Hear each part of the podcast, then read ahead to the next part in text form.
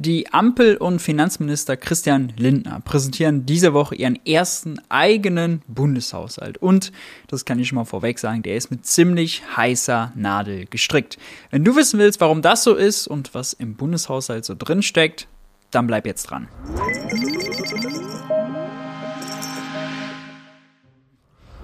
Hi und herzlich willkommen bei Geld für die Welt. Ich bin Maurice und auf diesem Kanal dreht sich alles um die Frage, wie geht progressive Wirtschaftspolitik? Das braucht natürlich auch immer eine vernünftige Finanzierung und darum geht's in diesem Video. Wir schauen uns den Bundeshaushalt, den ersten Bundeshaushalt von Christian Lindner und der Ampel mal etwas genauer an. Im Wahlkampf hatte Christian Lindner sich noch selbst als Obersparkommissar präsentiert. Jetzt ist er mit der Realität konfrontiert und macht selber trickreich Schulden. Tatsächlich befindet er sich auf einer ja, komplizierten Gratwanderung, weil viele Seiten an ihm zerren. Grüne Klimawünsche, 100 Milliarden Euro schweres Bundeswehrmachtwort von Olaf Scholz, gelbe Entlastungsversprechen und all dem gegenüber natürlich das neoliberale Mantra, das Lindner selbst ja auch pflegt und einhalten will, vom sparsamen Staat. Dazu kommt der Faktor Zeit. Lindner hat Zeitdruck, denn ab nächstem Jahr, so will es ja selber auch, muss die Schuldenbremse wieder eingehalten werden, die pandemiebedingt derzeit ausgesetzt ist. Zum Vorgeschmack auf die Haushaltswoche und den ersten Ampel-Haushaltsplan gibt es jetzt also einen kleinen Faktencheck. Bevor wir aber dazu kommen, gestattet mir noch ein Hinweis auf den Geld für die Welt Newsletter. Da gibt es regelmäßig exklusive Analysen und Kommentare zusätzlich zu dem, was hier auf YouTube läuft. Wenn euch das interessiert, checkt das gerne mal aus. Den Link findet ihr unten in der Videobeschreibung. Jetzt aber zum Haushalt. Hier erstmal der grobe Fahrplan. Wir sehen hier, was lief 21, was ist für dieses Jahr 22 geplant und auch die Eckwerte für die kommenden vier Jahre. Was fällt auf? Nun, im Vergleich zum GroKo-Haushalt 2021 sinken die Ausgaben dieses Jahr 22 um rund 100 Milliarden Euro. Warum ist das so? Nun, die kurze Antwort ist eigentlich Corona. 2021 haben die wegen der Lockdowns notwendigen Corona-Hilfen und auch die Kosten für die Impfkampagne die Ausgaben eben massiv hochgeschraubt. 2022 scheint das bisher nicht notwendig zu sein. Wir hoffen mal, dass es so bleibt. Und damit fallen dann die Ausgaben für Unternehmenshilfen zum Beispiel allein von 70 Milliarden Euro auf 16 Milliarden Euro. Außerdem fallen die 60 Milliarden, die die Ampel 2021 mit einem Nachtragshaushalt noch schnell in den Klimafonds geschoben hat, natürlich auch 2022 raus. So kommt man auf den Unterschied zwischen 557 Milliarden in 21 und 457 Milliarden in diesem Jahr. Aber wir sehen in der Übersicht natürlich noch einiges mehr. Dafür, dass die Ampel zum Beispiel ein Jahrzehnt der Investitionen angekündigt hat, muss man sagen, mit Blick auf die Investitionen, davon kann man relativ wenig sehen. Die geplanten Investitionen sind mit rund 51 Milliarden Euro pro Jahr zwar etwas höher als bei der GroKo, aber längst nicht so groß, wie man vielleicht bei der Ankündigung Jahrzehnt der Investitionen vermutet hätte. Auch nicht, wenn man die Investitionen aus dem Klimafonds mit dazu zählt. Die sind hier nämlich nicht abgebildet. Dazu gleich aber nochmal mehr. Von diesen 51 Milliarden Euro an geplanten Investitionen macht der Bereich Digitales und Verkehr mit rund 22 Milliarden Euro den größten Part aus. Gemessen an den Gesamtausgaben, also an den 457 Milliarden, macht wiederum der Bereich Arbeit und Soziales mit Ausgaben in Höhe von rund 160 Milliarden den größten Part aus. Das allein sind knapp 35 Prozent des gesamten Bundesetats. Aber nochmal zurück zur Grafik. Wir sehen auch, dass die Steuereinnahmen, so der Plan, kräftig steigen sollen. Woran liegt es nun? Die Wirtschaft kommt aus dem Corona-Tief. Wenn die Wirtschaft besser läuft, gibt es auch mehr Steuereinnahmen natürlich. Und da gibt es noch einen zweiten Grund, auch höhere Inflation bedeutet höhere Steuereinnahmen. Bestes Beispiel, wenn der Liter Benzin 2,10 Euro statt 1,40 Euro kostet, dann sind natürlich 19% Mehrwertsteuer auf diese 2,10 Euro mehr Steuereinnahmen für den Staat als 19% auf 1,40 Euro. Gleiches gilt auch für andere Preise. Nominal bekommt der Staat also mehr Geld in den Haushalt gespült. Und das gilt auch bei den Löhnen, denn wenn die Löhne auch wachsen, dann fallen die Leute in höhere Steuersätze, zahlen mehr Lohnsteuer und auch davon profitiert der Staat. Das ist dann häufig das, was man die sogenannte kalte Progression nennt. Für 22 äh, greift es auf jeden Fall. Lindner hat groß angekündigt, dafür 23 dafür zu sorgen, dass der Staat die Steuersätze und meistens auch unten den Freibetrag anpasst, sodass kalte Progression kein Thema wird. Das werden wir aber erst mit dem nächsten Haushalt sehen. Dazu sehen wir in der Grafik, dass die Neuverschuldung von 215 Milliarden auf 99,7 Milliarden sinkt. Wohlgemerkt, die angekündigten 100 Milliarden Euro für die Bundeswehr sind hier nicht eingerechnet, denn die laufen am regulären Haushalt vorbei. Gleichwohl sieht Christian Lindner die 99,7 Milliarden als Erfolg, weil schon die GroKo, die 2021 schon einen Haushaltsentwurf für 2022 vorlegen musste, mit 99,7 Milliarden Euro geplant hatte. Heißt, Lindner kann sich also hinstellen und sagen, ja, wegen der Umstände müssen wir natürlich Schulden machen, aber ich bin trotzdem sparsam, denn ich mache nicht mehr Schulden als die Vorgängerregierung, als die GroKo schon geplant hatte. Damit schmückt er sich also in gewisser Weise. Allerdings ist das etwas fragwürdig. Und das sogar gleich aus mehreren Gründen.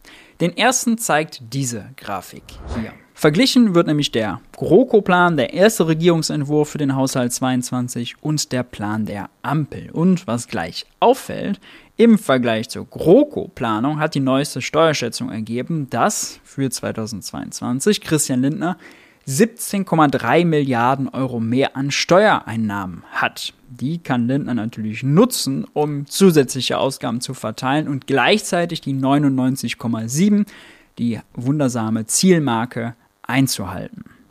Dazu kommt, dass das nicht der letzte Haushalt dieses Jahr bleiben wird. Christian Lindner hat bereits einen sogenannten Ergänzungshaushalt angekündigt, denn die Ampel sitzt gerade an einem zweiten Entlastungspaket gegen die krass gestiegenen Energiepreise. Richtigerweise, bitter nötig, bitte nicht knausern.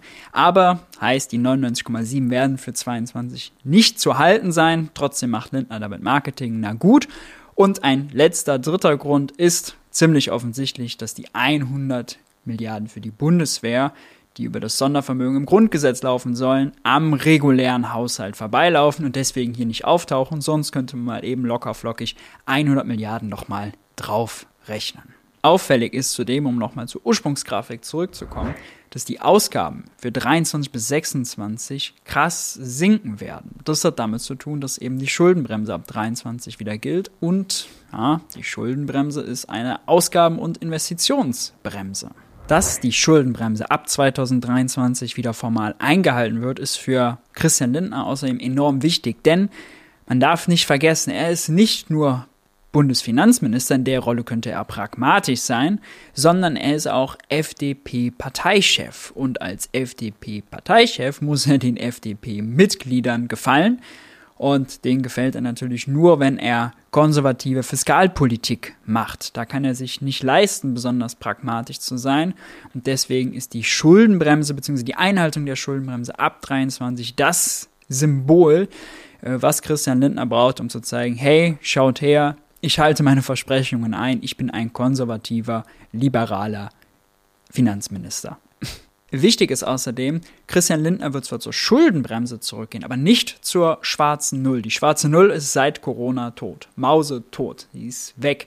Und häufig werden die Sachen miteinander gleichgesetzt. Die sind immer zwei grundverschiedene Sachen. Die Schuldenbremse steht im Grundgesetz, die schwarze Null nicht. Die schwarze Null ist ein Marketing-Gag von Wolfgang Schäuble, der von Olaf Scholz am Leben gehalten wurde und womit gemeint war 0,00000% Neuverschuldung, ein ausgeglichener Staatshaushalt. Das ist bei der Schuldenbremse nicht gemeint. Die Schuldenbremse erlaubt Neuverschuldung, konjunkturbereinigt in Höhe von 0,35% der Wirtschaftsleistung. Das macht einen großen Unterschied. In Christian Lindners Haushalt macht es sogar ab 2023 einen Unterschied von 7,5 bis 13,7 Milliarden Euro.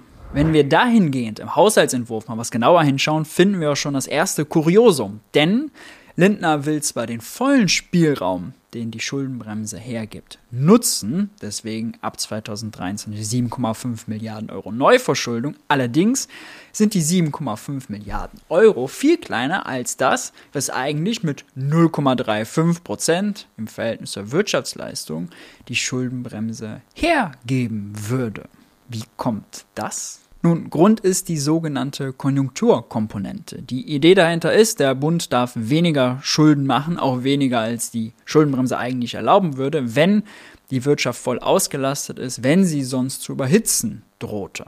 So sinnvoll wie die Idee auch erstmal ist, so unsinnig ist leider die konkrete Berechnung dahinter. Wie diese Grafik hier zeigt, berechnet sich die Konjunkturkomponente maßgeblich aus dem Unterschied zwischen dem sogenannten Produktionspotenzial ganz links das ist das, was die deutsche Volkswirtschaft in einem Jahr maximal produzieren könnte, so von der Logik, und dem erwarteten Bruttoinlandsprodukt daneben. Die beiden Sachen äh, werden voneinander abgezogen. Das ergibt dann die sogenannte Produktionslücke, seht ihr in der Spalte daneben. Die war 2022 noch negativ, ist 2023 in dem Jahr, in dem die Schuldenbremse also wieder gilt, positiv geworden und diese Produktionslücke wird dann mit einem festen Faktor, der sogenannten Budget-Semi-Elastizität, ein Wort aus der Hölle, multipliziert und ergibt die sogenannte Konjunkturkomponente. Wenn das Produktionspotenzial kleiner als das erwartete Bruttoinlandsprodukt ist, wird die Konjunkturkomponente positiv und verringert die zulässige Neuverschuldung der Schuldenbremse. Genau das ist eben leider 2023 der Fall. Da beträgt die Konjunkturkomponente 5,3 Milliarden Euro. Diese 5,3 Milliarden Euro darf Lindner jetzt nur weniger Schulden machen. Heißt also übersetzt, nach gegenwärtiger Berechnungsmethode erreicht Deutschland 2023 die Vollbeschäftigung. Die Wirtschaft soll also überhitzen. Da fragt man sich ja, wie bitte? Wir kommen aus dem Corona-Tief, wir haben noch Millionen Arbeitslose, wir haben immer noch Hunderttausende in Kurzarbeit und jetzt dann sollen wir Vollbeschäftigung erreichen. Wie passt das zusammen? Ja, äh, es ist unsinnig. Hier steckt der Teufel ein bisschen was im Detail. Äh, grob gesagt kann man sagen, das Produktionspotenzial wird nicht daran berechnet, wie viele Arbeitslose haben wir und welche Jobs könnten die theoretisch annehmen, welche Fähigkeiten haben die oder wie ist die Auslastung in der Industrie. All diese qualitativen Faktoren werden wenig berücksichtigt. Stattdessen guckt man eigentlich einfach nur, wie war das Bruttoinlandsprodukt in der Vergangenheit und schreibt das eben mit sozusagen historischen Wachstumspfaden fort in die Zukunft. Und das Problem daran ist, das hatten auch Griechenland und Italien das Problem, weil eben diese irrsinnige Berechnungsmethode auf EU-Ebene auch angewendet wird. Wenn man in der Vergangenheit schlechtes Wachstum hatte, weil man Wirtschaftskrise hatte, dann verringert das eben auch das Produktionspotenzial nach dieser Berechnungsmethode in der Zukunft. Und dann kann es dazu kommen, dass trotz Millionen Arbeitsloser in Griechenland und Italien trotz hoher zweistelliger Arbeitslosenzahlen trotzdem festgestellt wird, ah nee, eigentlich ist das Vollbeschäftigung und Faulauslastung der Wirtschaft. Während jeder vernünftige Mensch sagt, hör mal, was macht ihr da? Eigentlich hatte die Ampel sich gemäß Koalitionsvertrag sogar vorgenommen, die Berechnungsmethode hinter dieser Konjunkturkomponente zu prüfen und gegebenenfalls zu ändern. Bisher hat sie es leider noch nicht gemacht. 2022 macht sie erstmal so weiter wie bisher. Das ist schade, weil da gehen natürlich einfach Milliarden Investitionen verloren. Und wenn wir schon beim Thema Schulden machen sind, auch 2022 plant Christian Lindner mit fetten Zinseinnahmen aus dem Verkauf von Staatsanleihen, konkret mit 6,2 Milliarden Euro Einnahmen aus dem Verkauf neuer deutscher Staatsanleihen. Allerdings begeht er dabei aus meiner Sicht einen Fehler, selbst aus konservativer Christian Lindner Sicht einen Fehler. Denn im Vorjahr hatten noch 40 Prozent aller verkauften Staatsanleihen eine Laufzeit von mehr als vier Jahren. Jetzt plant er für 2022, dass nur noch 38 Prozent aller verkauften Staatsanleihen eine Laufzeit von mehr als vier Jahren haben. Warum ist das problematisch? Nun, wir haben ja Debatte über Zinserhöhungen. Ja, die EZB hat schon angekündigt, die Anleihekäufe zu reduzieren. Höhere Zinsen sind eigentlich nur noch eine Frage der Zeit, weil man eben auch glaubt, aus meiner Sicht fälschlicherweise, damit die Inflation abwürgen zu können. In Großbritannien, in den USA wurden die Zinsen schon längst erhöht. Wenn die Zinsen erhöht werden, dann erhöhen sich auch die Zinskosten für Lindner. Dann kann er diese schönen äh, Zinseinnahmen von 6,2 Milliarden Euro jedes Jahr sich abschmieren. Deswegen wäre es jetzt sehr sinnvoll, Anleihen zu verkaufen, viel mehr Anleihen zu verkaufen, die eben über eine lange Laufzeit gehen, damit er sich sozusagen die niedrigen Finanzierungsbedingungen heute für die Zukunft sichern kann. Kommen wir aber mal zu den Tricks, die Christian Lindner so anwendet, und das sind nicht wenige.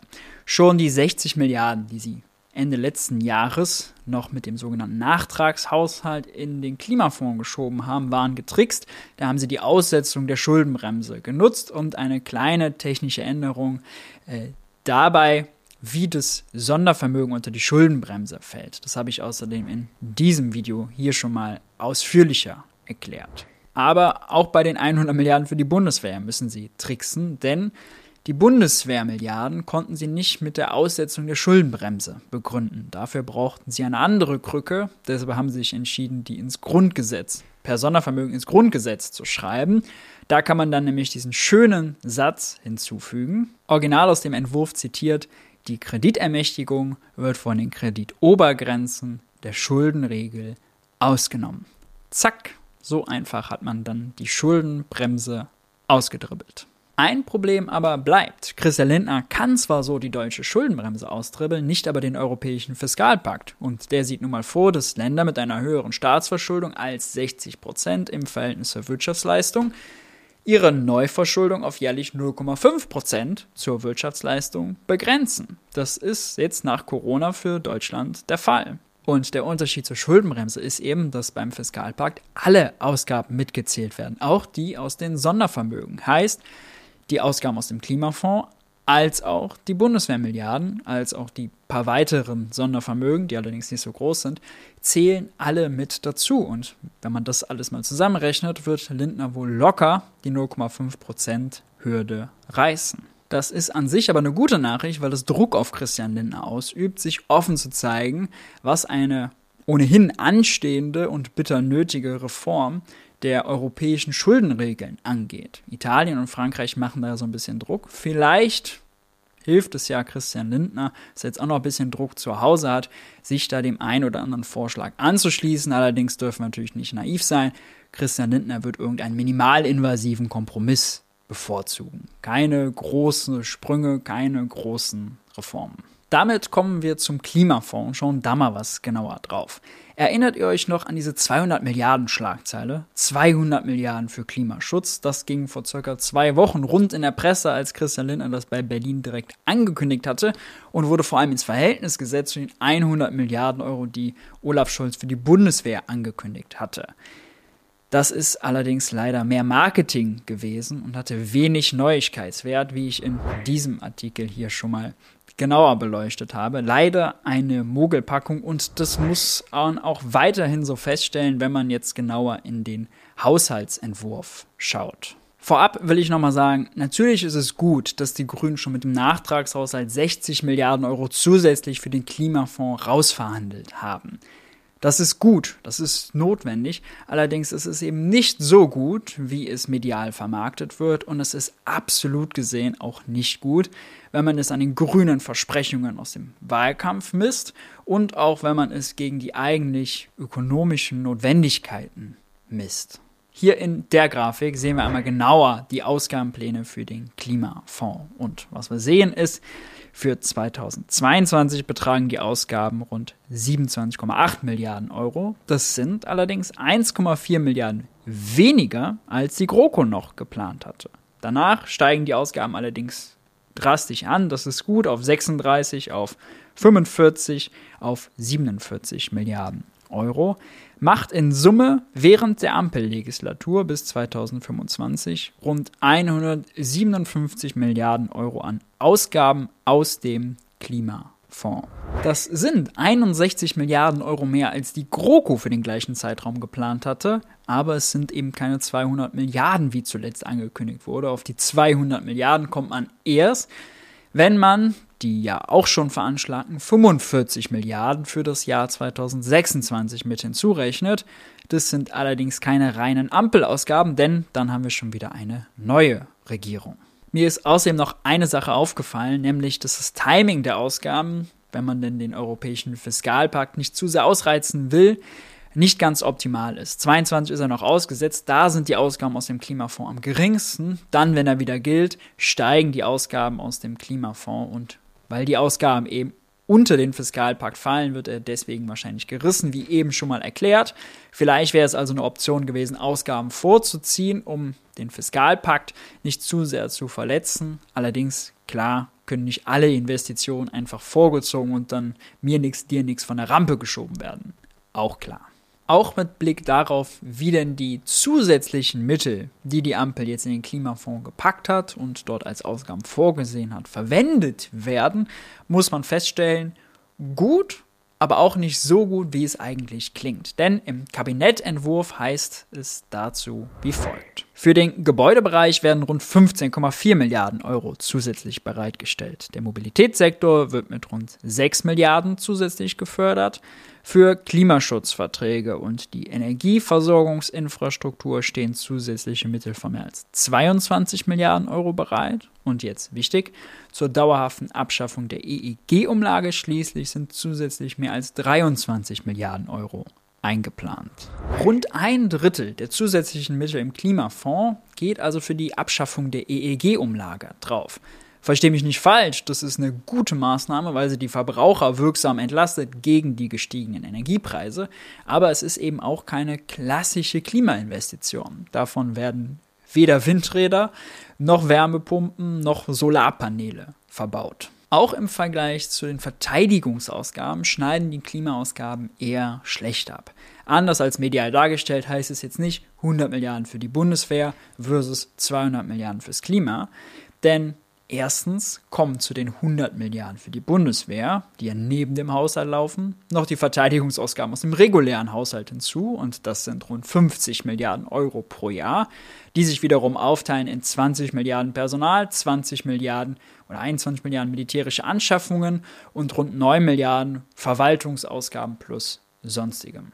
Wenn die Ampel also, wie auch von Bundeskanzler Olaf Scholz angekündigt, jetzt ab sofort das NATO-Ziel einhalten will, das NATO-Ziel heißt, 2% der jährlichen Wirtschaftsleistung für Verteidigung auszugeben, dann muss sie neben den 50 Milliarden Euro aus dem regulären Haushalt für Verteidigung noch ein bisschen mehr als 25 Milliarden Euro aus dem jetzt neu gegründeten Sondervermögen Bundeswehr ausgeben. Wenn man dann die Ausgaben Verteidigung versus Klima bis 2026 mal vergleicht, dann sieht es eben so aus. 350 Milliarden Euro für Verteidigung versus 200 Milliarden Euro aus dem Klimafonds. Gut, der Vergleich ist nicht ganz berechtigt und nicht ganz fair, muss man sagen, weil die Zusammensetzung von Verteidigungsausgaben und Klimaausgaben eine andere ist weil Klimaausgaben eben mehr Investitionen sind als die Verteidigungsausgaben und weil natürlich zu den Klimainvestitionen, wenn da viel Förderung bei ist, eigentlich auch noch die damit angereizten Mittel und Investitionen aus der Privatwirtschaft, die privaten Gelder mit dazugezählt werden müssten, während Verteidigung meistens rein staatlich ist. Aber es zeigt eben die Proportion. Und wenn die Ampel Marketing mit uns spielen will und uns es verkaufen will, dass jetzt mehr für Klima ausgegeben wird als für die Bundeswehr, na, dann müssen wir den Vergleich leider machen. Und dann sieht die Ampel bei dem Vergleich leider nicht so gut aus. Zu guter Letzt fällt noch auf, einige der prominenten Ampelprojekte aus dem Koalitionsvertrag fehlen im Haushalt. Das Bürgergeld, die Kindergrundsicherung, der geplante 10 Milliarden Euro schwere Kapitalzuschuss äh, zur Rente all das fehlt und ich glaube, man muss auch hinterfragen, ob das überhaupt noch kommt. Lindner sagt ja permanent, ja, es seien nicht alle Wünsche erfüllbar. Und in der Befragung im Bundestag von vor einigen Wochen, auf die ich außerdem in diesem Video hier auch reagiert habe, sagte Lindner klipp und klar, nee, 22 wird der Gradmesser für die künftigen Haushalte. Jetzt könnte es keine strukturellen Ausgaben geben, die in den nächsten Haushalten mit Schuldenbremse nicht tragfähig seien. Heißt Kindergrundsicherung, Bürgergeld, Kapitalzuschuss, kommt das überhaupt noch? Dürfen gespannt sein.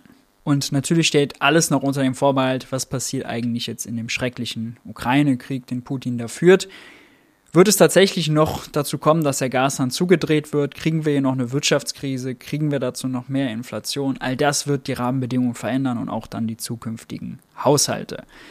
So wie es aber im Moment aussieht, haben wir es kommentiert. Wir sehen äh, mit Gespanntheit sicherlich auf die Debatten, die jetzt in dieser Woche im Plenum stattfinden. Dazu wird es bestimmt auch die ein oder andere Reaktion geben. Und in dem Zusammenhang auch nochmal der Verweis auf meinen Twitch-Kanal, wo ich äh, mindestens jeden Donnerstagabend ab 9 Uhr immer streame. und auf Videos reagiere, Nachrichten kommentiere und so weiter und so fort. Checkt das gerne mal aus. Den Link dazu findet ihr auch unten in der Videobeschreibung. Ansonsten, Leute, wie gehabt, wenn es euch gefallen hat, lasst ein Like da, lasst ein Abo da, abonniert die Glocke, stellt Fragen in den Kommentaren, wenn ihr mir Kanal unterstützen wollt, Steady, PayPal oder ein Bezahlabo beim Geld für die Welt Newsletter. Das freut mich sehr, das ehrt mich sehr. In diesem Sinne, bleibt gesund, haltet die Ohren steif und ich hoffe, wir sehen uns beim nächsten Video.